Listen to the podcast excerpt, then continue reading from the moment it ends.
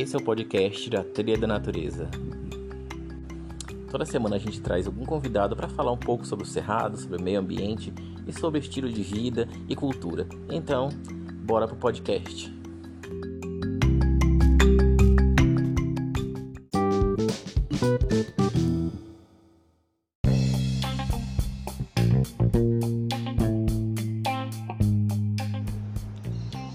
Pessoal, tá começando mais um podcast da Trilha da Natureza e hoje a gente tem como convidada a bióloga Marjorie Awad Espina, que vai nos falar um pouco sobre os urubus e sua importância. Então, bora pro podcast.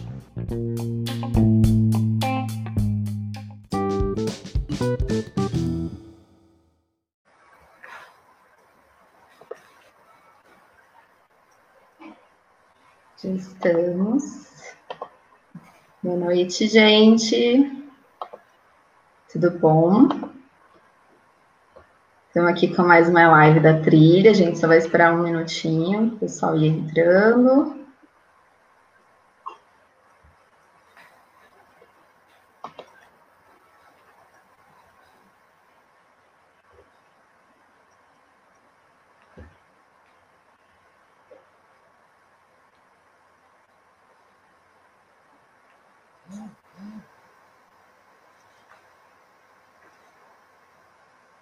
Isso.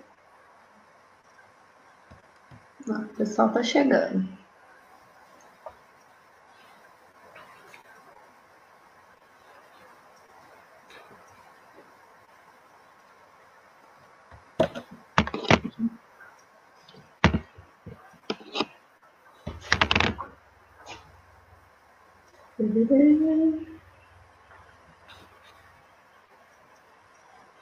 Bom, acho que eu vou começar me apresentando então, que aí o pessoal vai chegando na live.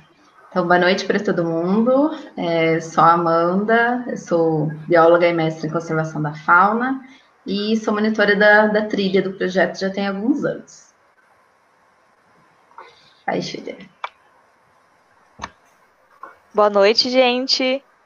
Queria agradecer aí todo mundo que está assistindo. A gente fica feliz de saber que vocês estão gostando das lives. E eu sou a Júlia, eu estudo biologia na UFSCar e sou monitora da trilha já tem dois anos. Bom, então hoje a gente está aqui recebendo essa pessoa maravilhosa, a Marjorie. então, a Marjorie Awad Espina, é, ela fez bacharel em Ciências Biológicas pela Universidade Presbiteriana Mackenzie, especialista em manejo e conservação da fauna silvestre pela Universidade de Santa Amaro, Unisa, concluiu o programa de aprimoramento profissional da Fundação Parque Zoológico de São Paulo com o trabalho Aspectos Comparativos relacionados ao manejo de arpia-arpia em cativeiro, e é mestre em conservação da fauna pela Universidade Federal de São Carlos e pelo Zoológico de São Paulo. Tem experiência na área de zoologia, manejo de fauna em cativeiro e conservação de aves. Então, a gente agradece muito a sua presença, Marjorie. Se você quiser falar um pouquinho mais sobre você, sobre suas experiências, fica, fica à vontade. Agora, a live é toda sua. Agora é comigo. bah, primeiro, eu queria agradecer o convite, essa oportunidade, que é muito boa, né? E é uma coisa que é raro poder poder falar um pouco dessas crianças tão maravilhosas. Já vou começar puxando sardinha para esse lado. É, hoje em dia, meio de divulgação é maravilhosa a internet, né? E eu poder falar do, de urubu, porque, como você falou, eu sou especialista em manejo e conservação de fauna silvestre e mestre em conservação da fauna. Então, são coisas muito abrangente, assim, muito geral. Mas para quem me conhece, sabe da paixão que eu tenho por urubu e que eu venho estudando eles. Apesar de no momento não estar atuando diretamente com eles, eu estou sempre fazendo alguma coisa paralela, alguma coisa à parte, mesmo que seja um estudo. E pretendo investir com outras coisas ainda, com doutorado, e com um projeto geral de conservação com todas as espécies de urubu que eu vou mostrar aqui ainda para todo mundo, e condor, né? Então, vamos lá, vou, vamos, vou começar a fazer, mostrar os slides aqui para todo mundo, fazer uma apresentação. Quero mostrar também um pouquinho, vou fazer um apanhado geral deles, quero mostrar um pouquinho o meu o projeto que eu fiz com eles. E depois a gente abre para pergunta no final. Se alguém tiver alguma dúvida, se não tiver, não tem problema também. É isso. Pessoal, lembrando, vocês podem mandar tanto comentários, dúvidas aqui no Facebook quanto no YouTube, então a gente está de olho nos dois, nas duas plataformas. E a gente vai repassar as perguntas e os comentários no final, tá? Então podem mandando ao longo da apresentação. No final a gente faz a pausa para as perguntas. Vamos lá, então? Vamos lá. Compartilhar aqui.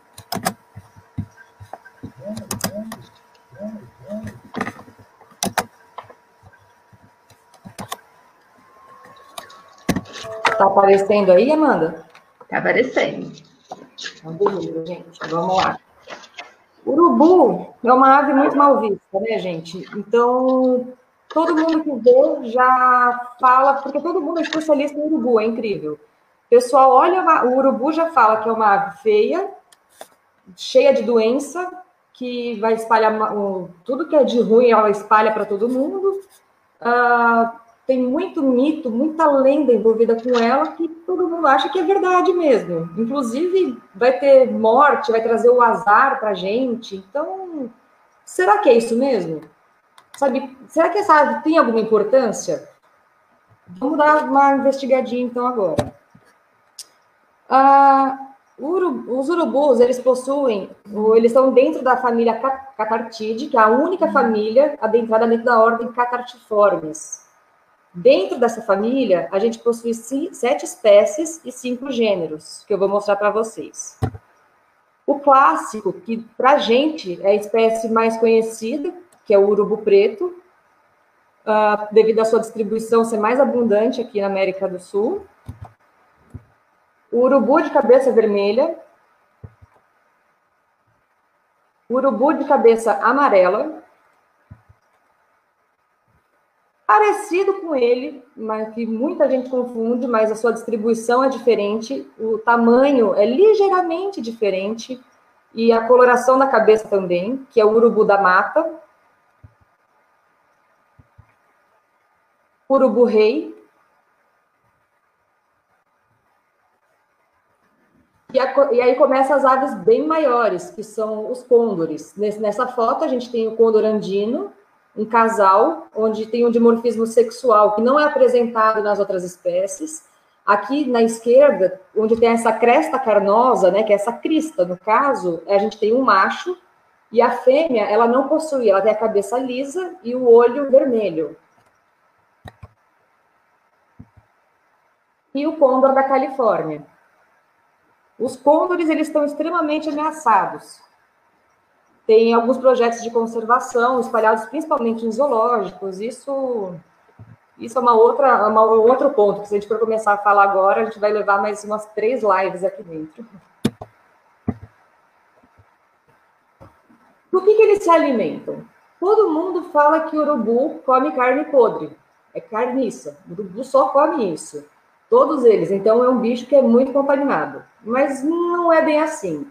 O urubu, ele come a, a carcaça em diferentes níveis de decomposição. Desde a carne super fresca, porque eles gostam sim, gostam bastante, eles têm um, um gosto assim bem peculiar para isso, porque se tem um animal que está recém morto, assim, até recém abatido ou acabou de morrer, eles vão querer comer, eles fazem uma limpeza extraordinária daquela, daquele cadáver até animais que estão em estágio muito avançado de decomposição. E tem alguns casos bem, é, que foram registrados, mas bem poucos, de casos de predação. O urubu preto, ele teve alguns momentos de predação que são quando tem um animal doente, uh, filhotes e caso de animais idosos. Então, ele começa a comer o animal vivo, ele não mata a presa, ele vai comendo. E urubu preto também, ele tem aqui, como eu coloquei, frutos e vegetais. Por quê? O urubu preto, ele come ah, material orgânico, tudo que é matéria orgânica. O principal dele é a carne, é a carcaça. mas ele consegue complementar a sua dieta através de frutos e vegetais. Então, por isso que no, ele é comumente encontrado em lixão. Por isso que ele se adaptou tanto às áreas urbanas, nas cidades. Então, tudo que ele vai ver, ele come. E isso gera uma grande importância, que daqui a pouquinho eu vou falar. E só comentando, as outras, as outras espécies de urubus, elas são aves mais dentro de florestas, ao contrário do, do urubu preto, que ele está em cidades, e elas são adaptadas mesmo com carne, ao contrário do urubu, que come outros tipos de matéria orgânica. E aí a gente pensa, tá, tudo bem, então quer dizer que o bicho come um monte de carne de decomposição, um monte de coisa que é super contaminado e não tem nada? Não tem um parasita, não tem, não tem nenhuma doença? Porque para todo mundo tem. E aí a gente sabe que as aves, no geral, independente da, da sua dieta, elas podem ter diversos problemas sanitários e a gente pode destacar as enfermidades parasitárias. E são conhecidos protozoários, eumintos e artrópodes. Dentre os protozoários, a gente tem os filos Sarcomastigófora, Ciliófora e Epicomplexa. Uh, dentre os eumintos, tem os plateumintos e os nemátoda. Nos plateumintes, tem a classe tremátoda e a céstoda. E nos artrópodes, a gente tem a classe aracnida, os aracnídeos, e insecta. E aí vem a, a questão. Qual a importância do urubu? Quando a gente pensa em tudo isso que eles comem, esse contato direto que eles têm com a alimentação, com, com todos esses patógenos envolventes, a gente sabe que eles fazem uma limpeza no ambiente. Então, eles são considerados faxineiros do, do ambiente, fazendo então, tendo então né, o seu papel saneador no ecossistema. Se não tivesse urubu, se não existisse urubu, a quantidade de doença que seria disseminada na população, tanto para pessoas quanto para outras espécies de animais, seria um absurdo. Tem locais que carcaças, elas têm alguns estudos que mostram que carcaças demorariam até quatro meses a mais para se decompor, para sumir. Claro que os insetos fazem também uma boa parte nisso, mas o urubu ele tem uma relevância muito grande para isso. Então, a identificação dos patógenos, ela pode auxiliar na prevenção dos impactos negativos sobre os seres humanos e a conservação da vida silvestre. Aí eu coloquei aqui dois exemplos soltos aqui, que é o botulismo e o antrax. Por que, que eu pus? Porque já se sabe que o urubu preto, ele possui a imunidade ao botulismo e ao antrax. Então, ele pode ser considerado também um dispersor de antrax, porque já foi identificado algumas. É, já foi identificado nas fezes dele, não foi destruído pelo organismo, mas o botulismo sim. Então é um animal que se alimenta também dos peixes, né? Tem peixe podre, que qualquer outra ave, a gente já tem muito problema, até mesmo com patos, com cisnes, que morrem muito fácil, marrecos, animais migrantes, que morrem muito fácil através do botulismo. O urubu é tranquilo, ele faz uma limpeza absurda também em lagos. Então, se a gente realmente não tivesse essa, essas aves, a gente teria uma queda, nossa, de higiene absurda. E com base nisso, eu comecei a pensar no, no que, que, eles têm, porque eu comecei a, a, a, procurar. Falei, bom, vamos dar uma olhadinha, vamos ver o que, que, que esses animais devem ter de, de, de parasita. Porque ave, ave costuma ser um bicho muito parasita. Então eu comecei a pensar, vamos ver, porque doença a gente já percebeu que aparentemente eles não possuem. Mas será que tem algum estudo? E eu fui atrás disso, comecei a pesquisar e não achei nenhum estudo que mostrasse ah, só com urubus a parte de parasitas. Então eu acabei desenvolvendo no meu mestrado, eu fiz um levantamento parasitológico de urubu de vida livre, trabalhei com o urubu preto, né, que a gente tem maior incidência aqui, e fiz todo esse acompanhamento. Eu trabalhei com endo e ectoparasita. A minha área de estudo, eu fiz, é, como a Amanda comentou, eu fiz o meu, o meu mestrado na UFSCar. E a UFSCar, ela tem parceria com o Zoológico de São Paulo. E o Zoológico de São Paulo, ele está inserido no PF, que é o Parque Estadual das Fontes do Ipiranga que é um remanescente de Mata Atlântica, inserida no meio da cidade de São Paulo. Então é muito bom, porque ali a gente tem bastante incidência de urubu. Então, com isso, eu acabei fazendo, pegando essa minha área de estudo. Uh, a captura das aves foi feita através da armadilha do tipo covo, como está mostrado aqui. Então, eu cevava os animais, colocava alimentações todas frescas, que eles adoravam. Então, colocava carne de boi, carne de, de frango, carne de porco, tinha víscera também, colocava peixe. E tudo isso colocava ali, eles entravam e não conseguiam sair. Uh, aqui, tem uma fotinho deles do, do outro lado que era coberto. Mas isso eles ficavam no, no, mesmo dia. Eu colocava logo cedo pela manhã e no mesmo dia a gente já fazia a captura para não manter o animal preso. Uh, a coleta de amostras, depois, assim que a gente tirava eles da armadilha, já colocava em cima dessa lona, que era sempre limpa antes do uso, para poder evitar o excesso de perda de material, caso o animal pegava fezes e regurgito. Então, para quem não sabe, uh, o urubu ele tem como defesa o regurgito, quando ele se sente acuado. Se ele não consegue fugir, levantar, alçar voo, ele tem essa, ele tem essa defesa de, de regurgitar porque tem um cheiro muito forte, o regurgito, e ele consegue expelir uma, uma boa parte dos predadores, não porque não se tem conhecido, né, mas uma parte do que ele sente por ser uma, por ser uma ameaça.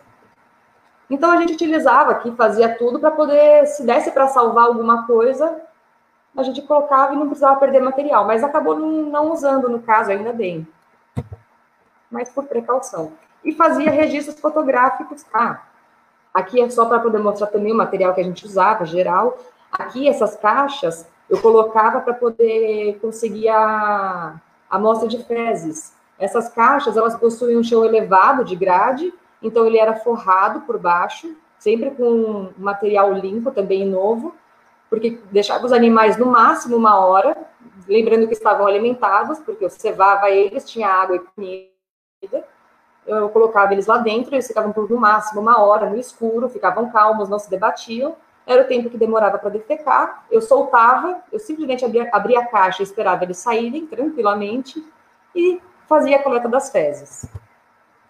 E aí o registro fotográfico eu fazia para poder ter um controle a mais dos indivíduos jovens e adultos, para fazer uma comparação de qual animal de, tem maior incidência parasitária entre eles.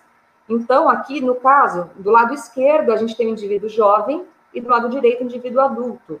Que, por sorte, nessa foto dá para ver muito bem, mas às vezes é um pouco mais difícil de reconhecer.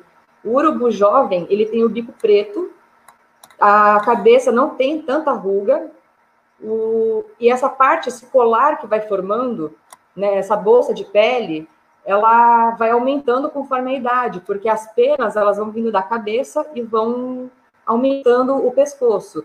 Então, ele vai perdendo essas penas. Que isso é uma adaptação que esses animais possuem por eles mexerem muito dentro de carcaça. Isso é uma coisa que, por não ter pena, essa cabeça nua, né? Eles evitam que partículas ficam retidas, fica mais fácil deles se limparem e não ficam com tanto risco de contaminação para eles mesmos. Uh, é feita depois a marcação em cada um deles, a pesagem, a marcação, a gente usava esse, esse brinco bovino, eu fazia na região do pré-patágio, que é uma parte da asa, e, e a gente não coloca anilha na, nas pernas dos urubus, porque eles possuem um, um comportamento de urohidrose, que é de defecar nas próprias pernas. Então, isso serve para fazer uma termorregulação. Eles mantêm, ajudam a manter né, a temperatura corporal através desse comportamento. E isso com manilha junto pode acarretar muito problema. Então a gente optou por fazer essa marcação na asa, que eles convivem tranquilamente. A gente já tinha projetos anteriores com esse tipo de marcação. Uh, deixa eu ver. É. E em seguida a, a pesagem de todos eles. Aí, e depois de que eu tinha todas as amostras, a gente tinha a identificação de ectoparasita e de endoparasita. Para fazer a identificação dos ectoparasitas, eu tive algumas parcerias com a Universidade de São Paulo, com o Laboratório de Doenças Parasitárias da USP, onde a gente teve é, o laboratório para poder fazer a análise dos carrapatos, o Instituto Butantan, que é o laboratório de acarologia, onde eles puderam fazer para a gente a identificação de ácaros e piolhos, e o Museu de Zoologia da USP, que a gente teve o laboratório de dípteras, onde a gente teve a identificação das moscas, moscas parasitas. E a identificação de endoparasita foi feita no próprio laboratório do Zoológico de São Paulo, por mim e por outra técnica que ficava junto que da parte de análises clínicas. E essas amostras elas eram feitas através de três processos: o processo de método direto, que era feito na hora, de sedimentação e o processo de flutuação. E resultados? O que, que a gente imagina que vai conseguir ver de resultado de parasita em urubu? Que vai ter um monte de coisa. Durante um ano, eu fiz as capturas. Começou em 23 de fevereiro de 2018 e acabou dia 31 de janeiro de 2019. Ao todo, eu peguei 119 indivíduos e nenhuma ave demonstrou nenhum sinal clínico ligado a esse tipo de enfermidade. Uh, e, e, também avaliei comportamento, né, para ver se não tinha nenhuma ave apática. O comportamento da defesa foi dentro do esperado durante todo o manejo e não tinha nenhum, nenhum momento de apatia. Na identificação dos ectoparasitas, as ordens que foram encontradas é Sarcoptiformes, a Phytiraptera, que eu sou péssima para falar isso, Exórdida edíptera. Ou seja, essa primeira ordem, Sarcoptiformes, é, são a dos ácaros, onde só uma espécie de ácaro foi encontrada na ave, que é a Cartartácaros coragites. Essa espécie, ela só foi registrada em urubu preto até hoje e é, uma, é um ácaro plunícola. Muita ave que a gente pega solta na natureza, ou até mesmo em cativeiro, quando elas são avaliadas, é fácil de encontrar ácaros espalhados no corpo. E nos urubus a gente não encontrou nenhum, nenhum, nenhum, nenhum. O que eu achei bem curioso isso. E, só que mais curioso ainda foi encontrar só uma espécie de ácaro. Uh, e não há nenhum estudo sobre a interferência dessa espécie de ácaro no hospedeiro. Então, ele, até onde se sabe, até onde tem registro do que, de avaliação de comportamento e clínica, ele vive muito bem. E são esses daí, ó. Onde a gente tem um, um dimorfismo sexual de macho e fêmea, que dá para notar pela região inferior, posterior, né? Uh, a ordem Phytiraptera, que são dos piolhos, foi encontrado o Falcolipeuros e o Copocéfalo, que é esse mais gordinho aqui. E também não tem estudo sobre interferência dessas espécies no hospedeiro. Ah, aqui está escrito ácaro, mas isso aqui são os piores, tá? Não tem nenhum estudo sobre isso também. Então, não há registro sobre. Não, aliás, o estudo dos ácaros, mas também não há registro sobre interferência negativa. Já agora, em relação aos carrapatos, foi encontrado, dos 119 indivíduos, foi encontrado em apenas um. Um único urubu possuía o, os carrapatos que é o mesmo carrapato da febre maculosa, né, que transmite a febre maculosa, que é o amblioma esculpto, conhecido pelo carrapato estrela. Só que, no, nesse caso, a gente, por questões de recursos, não foram analisados. Mas eles estão guardados para uma futura análise. E da ordem Diptera, foi essa espécie encontrada, que ela também é conhecida como mosca do pombo, não sei se alguém já ouviu falar, mas é uma, é uma mosca hematófaga, né, que se alimenta de sangue. E também nenhum tipo de, de doença foi relacionada com ela. Em cinco indivíduos, aliás, desculpa, em três indivíduos dos 119 que foi encontrada, apenas cinco dessas moscas. Uh, em, como resultado dessa da identificação dos ectoparasitas, na comparação que eu fiz entre jovens e adultos, a infestação parasitária não teve nenhum resultado significativo, então nenhuma diferença entre eles. Uh, em relação à estação seca e chuvosa, porque eu também quis fazer essa ligação, uh, percebi que a incidência de ácaros ela é maior durante a estação seca, assim como a de piolhos. e com relação aos carrapatos e às moscas, não fez nenhuma diferença. Para endoparasita, eu obtive 89 amostras de fezes, sendo que só 37 foram positivas, ou seja, é muito pouca, e 46 amostras de regurgito, onde só 3 foram positivas. Do filo Platelmintes, a gente lembra que eu tinha comentado que são duas classes, que é a tremátoda e a céstoda. Foi só a tremátoda, então só trematódios. E todos eles foram assim como está nessa foto. Todos os que eu encontrei foram em estado de ovo. Não tinha nenhum estado larval, não tinha nada. A impressão que dá é que está em forma latente. Sabe que ele não, se, não consegue se desenvolver dentro. Mas precisa de, um, de outros estudos para poder ter essa certeza disso.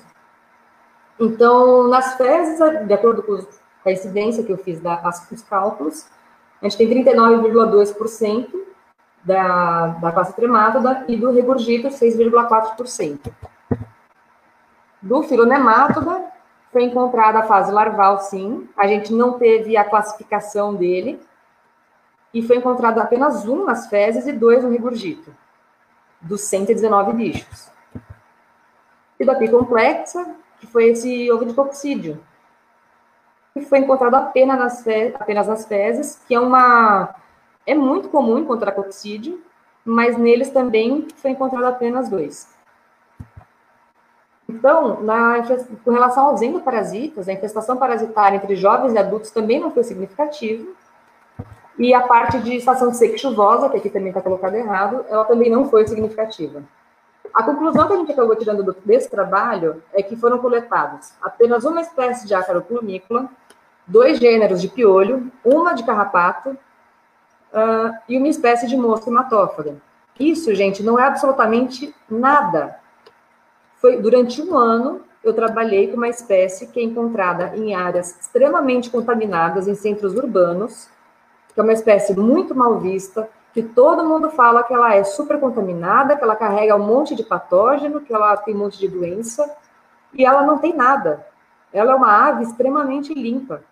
Uma vez eu até brinquei com uma amiga minha, né, que ela, aliás, numa apresentação que eu fiz, e ela ficou rindo de mim, porque eu falei, gente, se você vê um, um sabiá e vê um urubu, você joga o sabiá fora e abraça o urubu, porque eu, nem se compara. Você pega uma, uma ave dessas coloridas mesmo, lindas, esses passarinhos, não se compara a quantidade de parasita que ele pode carregar em relação ao urubu. Não estou dizendo que essas aves fazem mal, pelo amor de Deus, eu me interpretei errado, mas estou falando em questão comparativa. Uh, que mais? Aqui, então, e pela primeira vez foi registrado no Brasil um gênero também de, de malófago, né, que é um, é um piolho mastigador, né, parasitando o surubu preto. Nos endoparasitas foram identificados apenas os ovos de trematódios, um único ovo e uma única larva de nemátoda, de nemátoda em amostras distintas e coccídeo. A, a, diversidade parasitária e o grau de infestação que atinge essa, árvore, essa ave mostraram ser baixos. Os indivíduos jovens e adultos não mostraram susceptibilidade à maioria dos parasitas, Houve apenas diferença em relação aos trematóides, onde os adultos apresentam ter maior ocorrência deste, mas mesmo assim não é algo muito significativo. Uh, em relação às estações seca e chuvosa, foram notadas diferenças apenas para ácaros e em piolhos, onde ambos aparecem em maior quantidade na estação seca.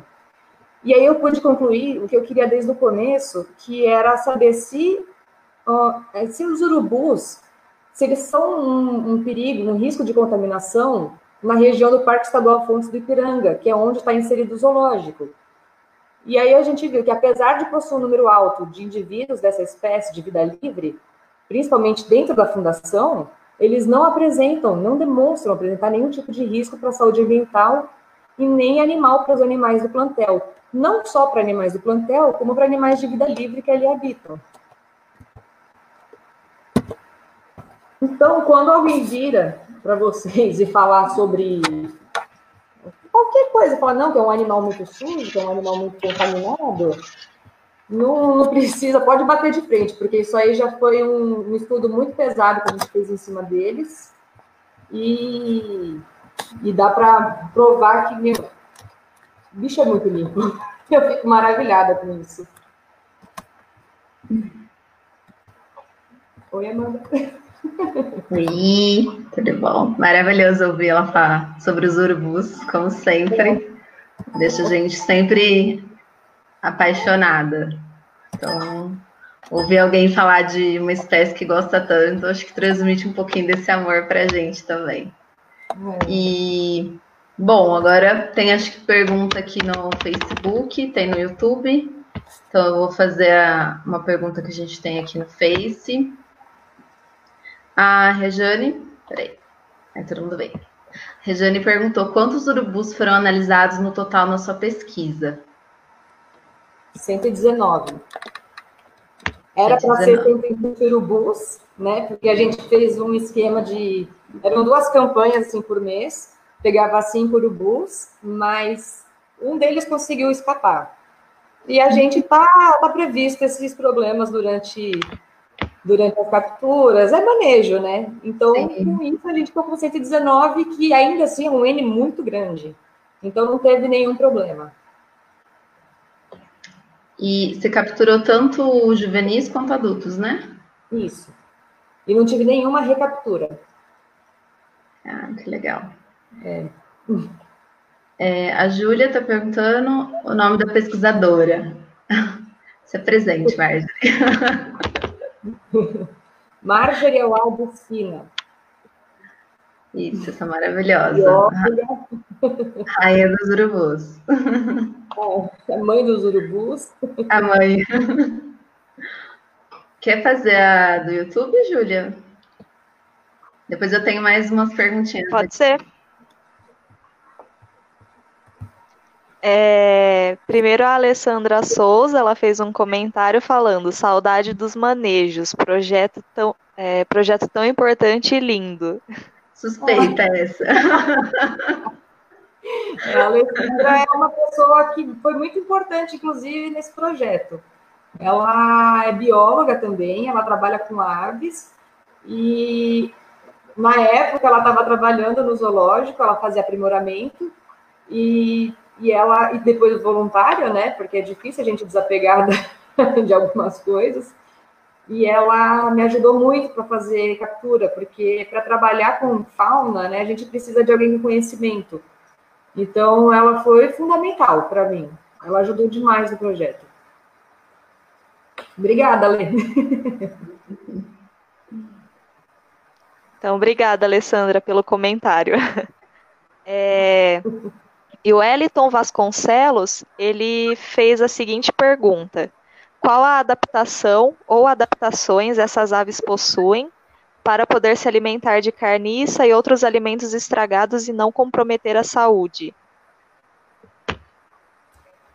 Possui um suco gástrico muito ácido, muito forte. Então, eles conseguem. O que chega ali no estômago dificilmente vai passar. Eles têm um poder destrutivo muito grande ali. e tem muita bactéria agindo também.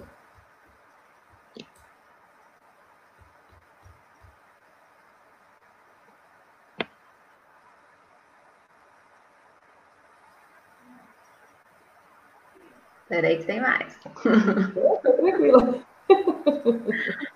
Eu acho que do YouTube foram é, só esses comentários mesmo. Chega mais aqui, ô Júlia, que eu achei. A Madi Espina é, fez um comentário. As pessoas deviam aprender sobre a utilidade e a importância dos urubus. São aves que merecem muito respeito, associadas incorretamente ao mau agouro, né? Então, é. realmente, são aves que têm muito preconceito, né? Realmente, aquilo que você comentou, as pessoas acham que ah, é uma ave que vai trazer doença, essa questão do mau agouro. Então, acho que qualquer espaço que a gente tiver para falar um pouquinho sobre os urubus, a importância ecológica que eles têm, não é isso, eles não estão trazendo doença, então é, é sempre muito importante, é né? É né? Que as pessoas, é o que eu falei, todo mundo é profissional de urubu, né? As pessoas olham o urubu, vê o hábito dele mas não tem noção da. não consegue ver o lado bom. É muito fácil a gente olhar uma coisa e criticar.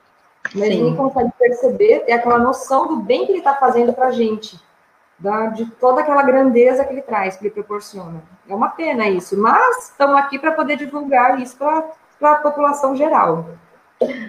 Com certeza. Tem uma outra pergunta aqui do Marcelo Nivert. É, gostaria que você falasse um pouco sobre o urubu branco, porque eles praticamente desapareceram de muitas regiões. Urubu branco? Marcelo. É, foi que... o que ele disse. Coloca o nome científico aí, Marcelo. Vou trabalhar no científico aí, porque o urubu branco não, não ouvi falar. As espécies são aquelas que eu apresentei no começo, né? Que são aquelas sete espécies. São cinco urubus e dois côndores. O único que tem uma coloração branca no corpo é o urubu-rei. Não sei se alguma coisa, se seria isso que ele está se referindo, é o urubu-rei? Com, comenta aí no YouTube, Marcelo. A gente... Mas se for, se ele tivesse referindo ao urubu-rei, teve uma queda de população, declínio populacional, por conta de destruição de habitat. O urubu-rei foi por conta disso. Então... Tem Mas mais uma...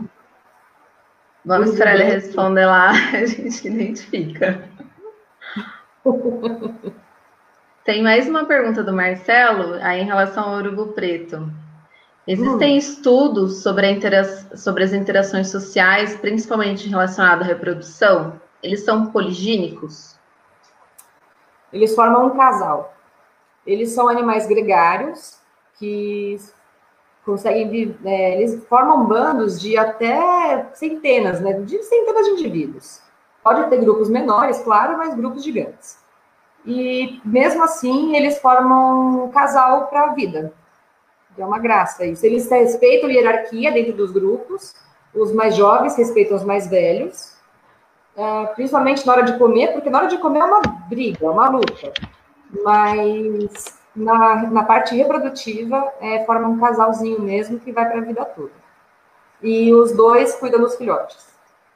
Tanto macho quanto fêmea, os dois é, cuidam dos ovos e os dois alimentam os filhotes. E o filhotinho. É dois a, três, dois a três filhotes. E o filhote é super diferente, né? É, porque o urubu é preto, mas o filhote, quando nasce, ele é loirinho, né? Ele é branquinho, todo amarelinho. A carinha dele é pretinha, mas toda a penugem dele, ele é inteirinho branquinho. Ai, ai. É uma gracinha. E... Ai, muito fofo. o Mar... o Mar... Ah, você é suspeita mesmo. é, o Marcelo falou que era o urubu rei mesmo. Ah, tá. Que ele é, tinha perguntado. O populacional foi principalmente pela degradação de hábitat mesmo. Tá. É, tem mais pergunta aqui no Face. A Larissa Correia perguntou: que tipo de frutos eles se alimentam? Qualquer um. É o que tiver disponível. Eles são bem Porque é bem é esquisitíssimo, né? Mas eles são bem oportunistas. Então, qualquer tipo de fruta e verdura que tiver no meio, eles vão acabar comendo para complementar a dieta. Não tem nem nada específico. É generalista. Bacana. Mais uma aqui, da Liane. Obrigada pela maravilhosa apresentação. Fiquei com uma curiosidade. O que te despertou interesse particular nesse grupo de aves? Porque os urubus. Isso. Me perguntaram isso antes. E eu não sei também. Foi uma coisa que nasceu em mim. Eu lembro quando eu tinha 12 anos de idade, eu estava andando, que eu sou de São Paulo. Eu estava andando na Avenida Paulista com meu irmão e tinham dois filhotes de urubus num canteiro. E eu achei aquela ave maravilhosa. Eu olhei e falei, que bonitinho. Só que eu sempre achei todo bicho bonitinho insetos, qualquer, qualquer bicho. E eu não sei porquê, mas o urubu, eu, li, eu acho que é porque ele é muito diferente. Primeiro que eu acho ele lindo. Isso eu acho mesmo, é o gosto, meu gosto. Mas eu acho que ele é, ele é muito diferente, ele tem características que as pessoas não percebem. E eu acho que isso me chamou muita atenção e eu fico muito curiosa com ele, me dá vontade de estudar ele. Então, eu acabei criando uma proximidade, uma relação diferente, indo atrás disso. Quanto mais eu conheço, mais me desperta interesse, mais eu gosto. É, bem, bem legal. Eu até a tatuagem deles, né? Tem. Pena que não dá pra ver agora, mas ela tem tatuagem dos urubus, gente. é, tem uma aqui da Camila. Adorei a palestra. Existe alguma espécie de urubu ameaçada? O urubu rei. Eu até, se quiser, eu posso até confirmar aqui a, o status dele. Deixa eu dar uma olhadinha, porque eu não vou lembrar de cor o status que ele está agora. Mas existe sim. E, no caso, só os urubus, né? Está aparecendo para vocês também a tela compartilhada? Peraí. Sim. Agora tá.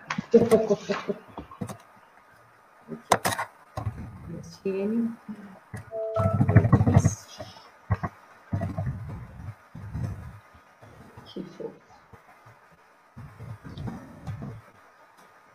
E todas as espécies de urubu a gente tem a distribuição aqui no Brasil, né? Elas ocorrem no Brasil. Sim, todas elas ocorrem no Brasil. Não são endêmicas, mas todas ocorrem no uhum. Brasil. Deixa eu ver.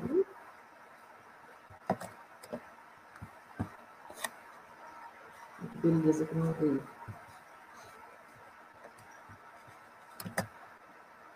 Podia ter colocado até na. Botou uma letra por isso. Podia ter colocado na, na própria fotinha, né? De cada um. É que os côndores que são realmente ameaçados de extinção. O côndor é uma coitada, eles, a maior parte dos côndores é nem por degradação de hábitat. O côndor ele é ameaçado de extinção por conta da ignorância da população mesmo. A maioria morre envenenada. Isso eu acho e tem um trabalho bem importante né, em relação aos côndores.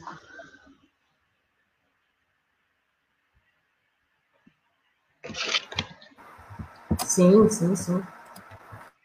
Daria uma live 2. Vem aqui, é, uma live 2. Ah, population Training no Spider. Ah, que bom! É, não está mostrando aqui. Mas sim. é, depois a gente, a gente pode até colocar essa informação na página, falar um pouquinho sobre sim. a classificação do, de ameaça do, do urubu. Legal, eu passo todos para vocês. Ah, legal.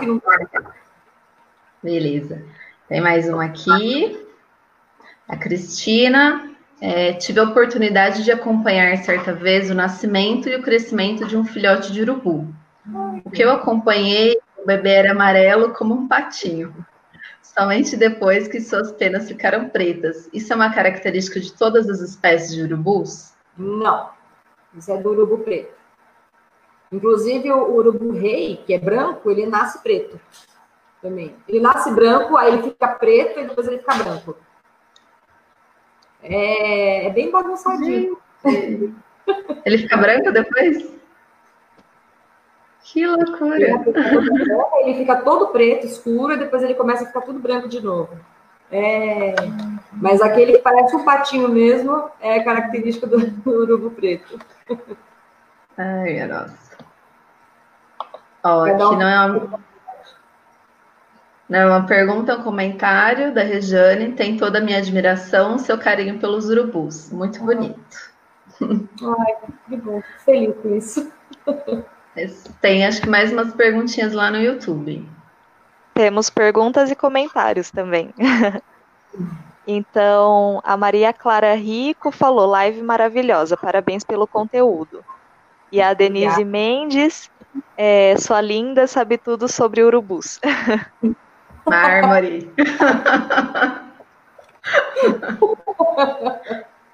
As migas. É. Que legal, gente. Obrigada. É, agora voltando para as perguntas. É, tem uma moça que eu não sei se eu vou saber pronunciar o nome dela certo. Acho que é Mag Espina. Mag. Mag. Mag, Mag Espina. É, já soube de países que importaram urubus do Brasil para auxiliar o meio ambiente. É, esse foi um comentário, aí depois ela perguntou: é, essas aves elas eram dóceis no manejo? Não entendi, cortou para mim, desculpa. É, primeiro ela fez um comentário. Ela, ela falou: já soube de países que importavam urubus do Brasil para auxiliar o meio ambiente. Hum. E aí depois ela perguntou se as aves elas eram dóceis no manejo. Olha, hum, não, não costumam ser dóceis, não. É porque, assim, o urubu, ele imprinta muito fácil. O que, que é isso? Ele, quando ele é criado pela, pela pessoa, ele reconhece muito fácil o ser humano como mãe, assim dizendo. Então, ele se vê como outro ser humaninho. Só que... E ele acaba sendo dócil. Dá para a gente habituar o urubu tranquilamente mas o manejo no geral, assim, o urubu, principalmente o urubu preto, ele das espécies ele é o mais agressivo. Ele é o que mais briga, enfim. Não é uma ave, é uma ave de temperamento muito forte. Então, tem que ver como foi feito o processo de manejo deles, dessas aves que foram importadas. Se eram aves já de cativeiro que já estavam há um tempo, tem que ver todo o procedimento realizado. Mas se são aves para soltar, provavelmente são animais selvagens. Então, dificilmente, porque se, se você pega animal urubu que é que é dócil, eles tendem a ficar perto das pessoas e não vai cumprir muito com o papel deles, com a função. Eles acabam ficando sempre nas casas. Então, creio eu que o manejo foi pesado, dizendo. Tá. É... Agora pergunta do Fabrício. Alguma hipótese para o fato de não encontrar hipobocídeos, não sei se eu falei certo, parasitando urubus, embora eles sejam comuns em outras aves de alta sinantropia, como as pombas? Então, foi encontrado no meu, né, hipobocídio, foi encontrado cinco em três indivíduos, mas é um, é um N muito baixo, né, de, parasito, desse parasito. Então, a gente precisaria de um estudo maior para saber. Eu acho que, assim, o, na verdade, no urubu foi geral, né, os parasitas gerais neles que não, que não ficam. A gente deduz muito essa parte, porque, assim, o urubu é uma, uma ave muito limpa. Elas, elas estão constantemente em manutenção. Então, você vê que elas estão constantemente em manutenção de pena, tomando banho, que é uma, um bicho que gosta muito de água, eles estão direto tomando banho. E eu só tenho essa parte de parasita do, do urubu preto, eu não tenho das outras espécies. Então, se tiver hipobocídio nas outras espécies, precisaria fazer outros estudos. Mas não só então pelo animal ser limpo, como também essa parte de soco gástrico, mas aí já relaciona mais com o sistema imunológico, tudo relaciona também com a parte de ectoparasita, apesar de ser mais ligado a endo. Então, o sistema imune também vai acabar afetando a parte de ecto. Tá. É, o Marcelo Nivert, ele deu os parabéns pela apresentação e a fantástica paixão por estes incríveis animais. Obrigada. E aí ele fez um comentário também. É, trabalhei com os tapirapé e eles chamam de urubu branco. Na cosmologia deles, foi ele que trouxe o fogo para, para os homens. Acho que ele estava explicando a, aquele comentário anterior que ele fez sobre o urubu branco. Ai, que interessante, isso é legal, hein? Urubu branco. É, ainda bem que a gente acertou qual era, né? É uma coisa muito difícil, porque é regional. Sim. Então, tanto região quanto os povos diferentes, culturas diferentes, então é uma coisa que é infinita, praticamente, né? Verdade. É, é difícil saber pelo nome popular. É, o nome popular é muito complicado. É complicado. É... Aí a gente tem a Ana, a Ana Luísa, que perguntou qual a sua espécie favorita. E ou a, ou a que você mais gostou e gosta de estudar sobre. Pergunta difícil. É, é porque não, não tenho espécie favorita. Não, é complicado isso, não tenho. Eu tenho maior afinidade, mas não quer dizer que eu goste mais dessa espécie, que é o urubu preto que é o mais tranqueira. É o que todo mundo fala. Quando eu falo todo mundo fala, ah, mas você gosta do urubu rei, né? Urubu rei, que é lindo, tem aquelas cores. Eu falo, não, é o urubu preto mesmo, é o tranqueiro. Eu gosto do tranqueiro. E o pessoal justo ele. Eu falei, é, ele mesmo, acho de sensacional, ele é demais. Então, por questão de afinidade mesmo, não que eu seja tranqueira, né? Tô dizendo. eu acho ele muito incrível. Então, por questão comportamental também, acho que é uma ave um pouco mais diferenciada do, entre todos eles. É difícil escolher mesmo. Uma só. é, a Maria Bernadette Campos deu os parabéns pela palestra também. E o Marcelo fez uma outra pergunta. é... Ele disse assim: em alguns lugares, a gaivota também utiliza locais como depósitos de lixo e aterros sanitários em busca de alimentos. Ex existe registro de relações agonísticas com outras espécies? A gaivota? Acho que ele quer saber do urubu. É. Metade ele tá... de novo. Acho Cortou quer... metade? Um pouco. Cortou. Tá, eu vou repetir então. É, em alguns lugares, a gaivota também utiliza locais como depósitos de lixo e aterros sanitários em busca de alimentos. Ah. Existe registro de, de relações agonísticas com outras espécies? Olha. De repente, o urubu e gaivota, o urubu e outras espécies, por conta de utilizar a mesma região para alimentação. É, Acredito eu entendi que foi isso, isso também. É, é, eu acho que foi isso. Mas não. Assim, a parte de edificação, o urubu ele, ele faz no chão, né? No chão, plataformas, edificações. Ele não utiliza lixo. Isso ele não usa, ele usa galho seco e estruturas que ele vê de plataforma. E ele e só. Não tem muita não, essa da gaivota foi. Tá vendo como o urubu é limpinho, gente? tá vendo? É, falou, falou em lixo, todo mundo já vê, já pensa no urubu logo de cara. Mas não. Olha lá, ele mandou de novo, do urubu com as outras. Eu acho que ele quer saber se existe algum registro de relação agonística de urubu com alguma outra espécie. Mas nesse, nesse ponto? Detalhe, Marcelo.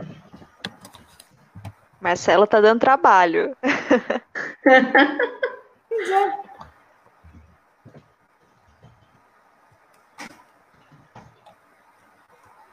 Bom, enquanto, enquanto ele detalha é. essa pergunta, vamos para outra. Se ele estiver falando de, de, É porque eu não entendi essa parte do, do, do ninho, do lixo. Mas se tiver é, falando... Não sei se de repente disputa ali de alimento, alguma coisa do tipo, talvez ele quis dizer. De, é, você estiver falando de briga, de luta, de competição, uhum. isso, o urubu, ele, ele é muito competitivo na, na parte de alimentação. Muito, muito, muito. E ele tem uma hierarquia dentro da, de espécies, entre espécies mesmo. Tanto que o urubu-rei é chamado urubu-rei por conta disso também não só pela beleza das cores, tudo isso, mas ele, quando ele chega na alimentação, ele vai ser o primeiro a comer. E depois o, urubu de cabeça vermelha. E por último, o urubu preto. Apesar do urubu preto ser o mais briguento e o mais, mais chato, mais encrenqueiro. Mas eles têm, sim, uma, uma luta constante, confrontos demais. E entre eles mesmo, né? Entre, entre interespécie e interespécie. É, o Marcelo falou aqui. É, ele disse sim, competição por recurso. Ah, sim, então é isso mesmo. Então tem. É, então, acho que já respondeu, né? É. é. Aí a outra pergunta é da Jennifer Naomi. Ela disse quais foram os seus maiores desafios neste projeto. no, projeto? Isso, no projeto. Olha, identificar, identificar endoparasita. Porque de resto não, não, não teve, não. Foi um projeto de aceitação muito fácil, porque é uma ave que está muito presente né, na, no nosso convívio. Então, a importância, no, no, no, projeto que eu escrevi, foi muito clara a justificativa, toda a importância dele, uh, principalmente por ser uma área compartilhada, não só com pessoas, como com outros animais. Então, foi muito fácil de ser aceito. É, as capturas, muito fáceis, porque você joga comida, o urubu vem. Então, foi mais. As parcerias também foram tranquilas de serem realizadas. Nossa, foram pesquisadores excelentes, excelentes. E foi mais a parte, a, a, a luta mesmo da identificação de endoparasita, que apesar de ser pouco endoparasita, é, é chato, né? Quando a gente não tem aquela experiência grande assim, análises clínicas, foi mais esse ponto. Por isso que tinha sempre uma profissional junto.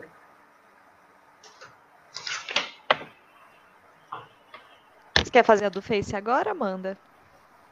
Faço. Antes, a Jennifer ela tinha feito um comentário. Ela falou: Rainha dos Urubus, parabéns.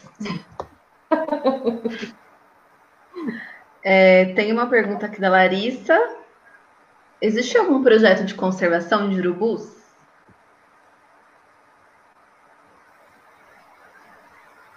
Não. Infelizmente não, né? Não. Ainda ninguém está querendo conservar. Não tem. Tem de, tem de, só de condor. De condor tem. Mas de urubu, se tivesse, eu tava lá já. Quando surgir um de urubu, a Marjorie estará no meio, com certeza. Ele é maravilhoso. O que as pessoas fazem é reprodução em cativeiro. Não é um projeto de conservação, mas a gente tem a reprodução em cativeiro do, da, da, da fauna, né? Então a gente tem um, um meio que um, um, projeto de suporte, no caso. Né? Vai ter uma coisa de uhum. suporte. E mais reintrodução, assim, um projeto mesmo, com reintrodução próprio para aquela espécie, assim, ainda não. Tá. Tem mais uma que a Júlia vai fazer. O pessoal está interessado, muitas perguntas. É, muitas perguntas. É, da Jennifer Naomi. É, ela perguntou qual a função da crista, já que tem espécies em que ambos os, os sexos apresentam, como o urubu-rei, e outras espécies apenas os machos apresentam. É dimorfismo sexual. O urubu-rei, ele tem uma... Apesar dos dois terem, a do urubu-rei macho é maior. Então a gente tem o de só que é difícil de ver. Mas a do urubu, o macho, ele é bem maior. Aí você consegue ver, quando você vê o casal junto, aí você consegue ter uma comparação boa, você sabe quem é macho e quem é fêmea. Legal, não sabia. Deixa eu ver se tem mais. A Cristina agradeceu, falou parabéns pela live aqui. Comentário. E eu tenho uma perguntinha. É, às vezes o pessoal registra urubu é, com perto de carcará, interagindo. Tem algum benefício para o urubu esse tipo de interação, associação com outras espécies, como o carcará? Sim. É chamado, esse comportamento é chamado de allopreening, uh, que é, é um comportamento que eles têm de fazer também limpeza de parasita. Como eu falei, é um bicho limpo, então, que estão sempre em constante manutenção. Então, tanto o urubu quanto o carcará, eles fazem limpeza um para o outro, porque tem parte, né, né, tudo que a gente consegue alcançar. Então, é, isso aí é bem interessante por ser com espécies diferentes. Como eles têm alguns hábitos parecidos, acabam sendo bem aceitos até um com o outro. E é uma graça de ver isso. Eu nunca consegui presenciar, mas só por foto. Foto, vídeo, é muito legal. Então, acaba removendo parasita mesmo. Ah, que legal. Parasita, ranço de comida, se tiver, essas coisas. Ó, tem um comentário aqui de uma pessoa que você nem conhece, a Paula. Parabéns pelo trabalho, linda dedicação e amor pelos animais. Paula. Pessoal do nosso mestrado maravilhoso. E o Vitor Salles fez uma pergunta: é comum que os urubus fiquem nos telhados das casas por longos tempos? É, é comum sim, porque eles, eles nidificam no, nos telhados. Então, durante toda uma época reprodutiva, eles acabam ficando lá, porque o bicho se sente seguro ali. Se ele fez o ninho, é porque ele se sente seguro. Então, até durante cópula, durante todo esse período, ele está lá para fazer o ninho, aí a fêmea faz a postura, tem período de incubação, tem o crescimento do filhote, porque até o filhote adquirir a, a, pena, as penas de adulto, vai mais ou menos uns dois meses. Então, todo esse processo né, vai, vai um tempo, vai alguns meses. Então, acaba sendo assim. E depois disso, eles vão embora, voam, faz a vida. Só que aí ele tem a próxima estação reprodutiva e o urubu tende a voltar para o mesmo lugar. Legal. Tem acho que umas duas últimas perguntinhas que a Júlia vai fazer. Você tem tempo para mais duas perguntinhas, Marjorie? Tenho, mais, mais duas. Ó, ó, é, a gente encerra com essas duas, porque a Marjorie tem um compromisso agora. E aí depois vocês podem mandar para a gente também as perguntas que a gente repassa para ela e a gente pode fazer um post sobre, sobre isso. Tá. Então, o Marcelo, de novo. Ele falou, pro, prometo que é a última. Tá parecendo workshops aqui, hein? Ai, Marcelo. É, ele falou, Marjorie, muito bom te ouvir, deu saudade das aulas. É, quanto aos abutres europeus, tem estudos similares sobre parasitismo? Olha, eu nunca pesquisei sobre isso, porque o abutre, ele, muita gente não sabe, né? O abutre não tem nada a ver com o urubu. É uma, é, um, é uma outra ave. Porque todo mundo acha que abutre é a mesma coisa. Abutre, urubu, condor, é tudo igual. E não é. Não é a mesma ordem, não é a mesma família, não é nada disso. Mas eu nunca me aprofundei nessa parte. Eu sempre me aprofundei mais na parte de comportamento, de espécie, de, de conservação, da, dessa parte de, dessa problemática. A parte de parasita, eu só estudei os, o, no novo mundo, né? Os nossos mesmo, que são os catartídeos. Os abutres eu nunca, nunca fui atrás. Mas está nos planos. Só que primeiro eu quero fazer a limpa dos nossos para depois passar para os abutres. Uh, agora, Ana Luísa, outra pergunta difícil para você. Qual foi a coisa mais interessante que você aprendeu sobre urubus?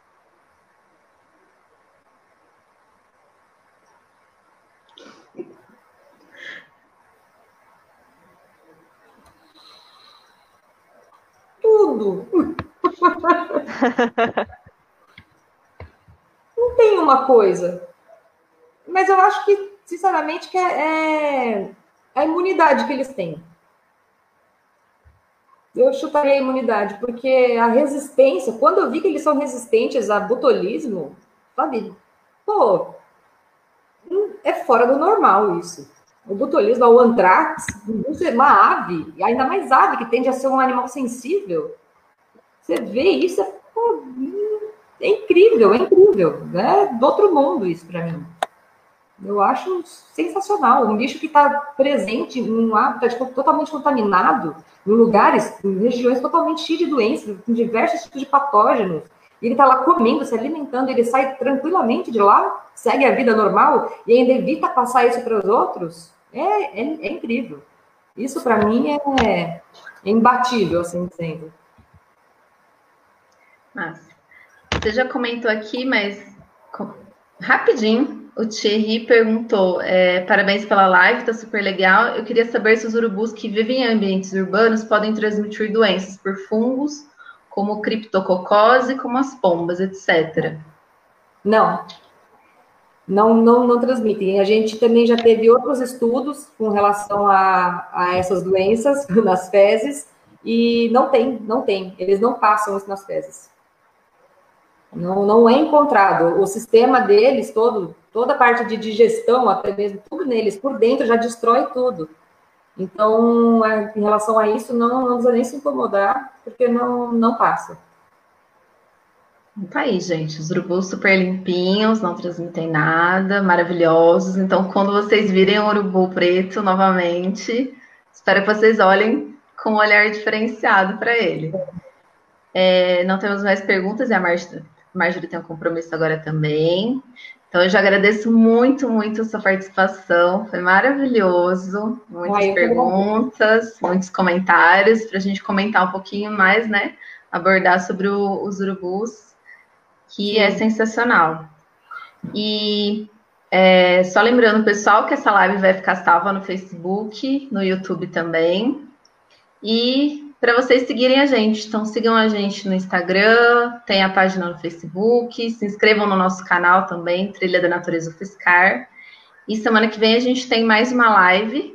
Então, semana que vem a gente vai ter duas pessoas para comentarem um pouquinho sobre as comunidades indígenas e a questão do Covid-19. Então, fiquem atentos que toda quinta-feira a gente vai ter uma live diferente com um tema especial que nem o de hoje. Muito legal. Quer, falar alguma coisa, Júlia, Marjorie? Marjorie? Ah, eu quero Não, agradecer. só agradecer mesmo. ah, eu quero agradecer de novo. Amanda, Júlia, que a Amanda sabe muito bem que para eu falar deles, para mim é uma alegria sempre, né? É um prazer imenso poder falar. Eu passaria Com certeza. E, Gente, mais uma oportunidade mesmo. Obrigada. Imagina, agradecemos muito você. E se mais alguém tiver dúvidas ou algum comentário, passa para a gente pelo Facebook que a gente encaminha para a Marjorie. Sim. Depois a gente posta no Facebook.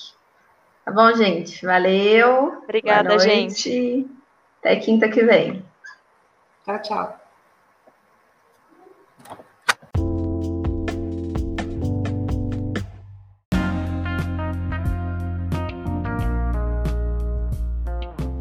Então, pessoal, esse foi o podcast da semana. Espero que vocês tenham gostado. Então, boa semana e até o próximo programa.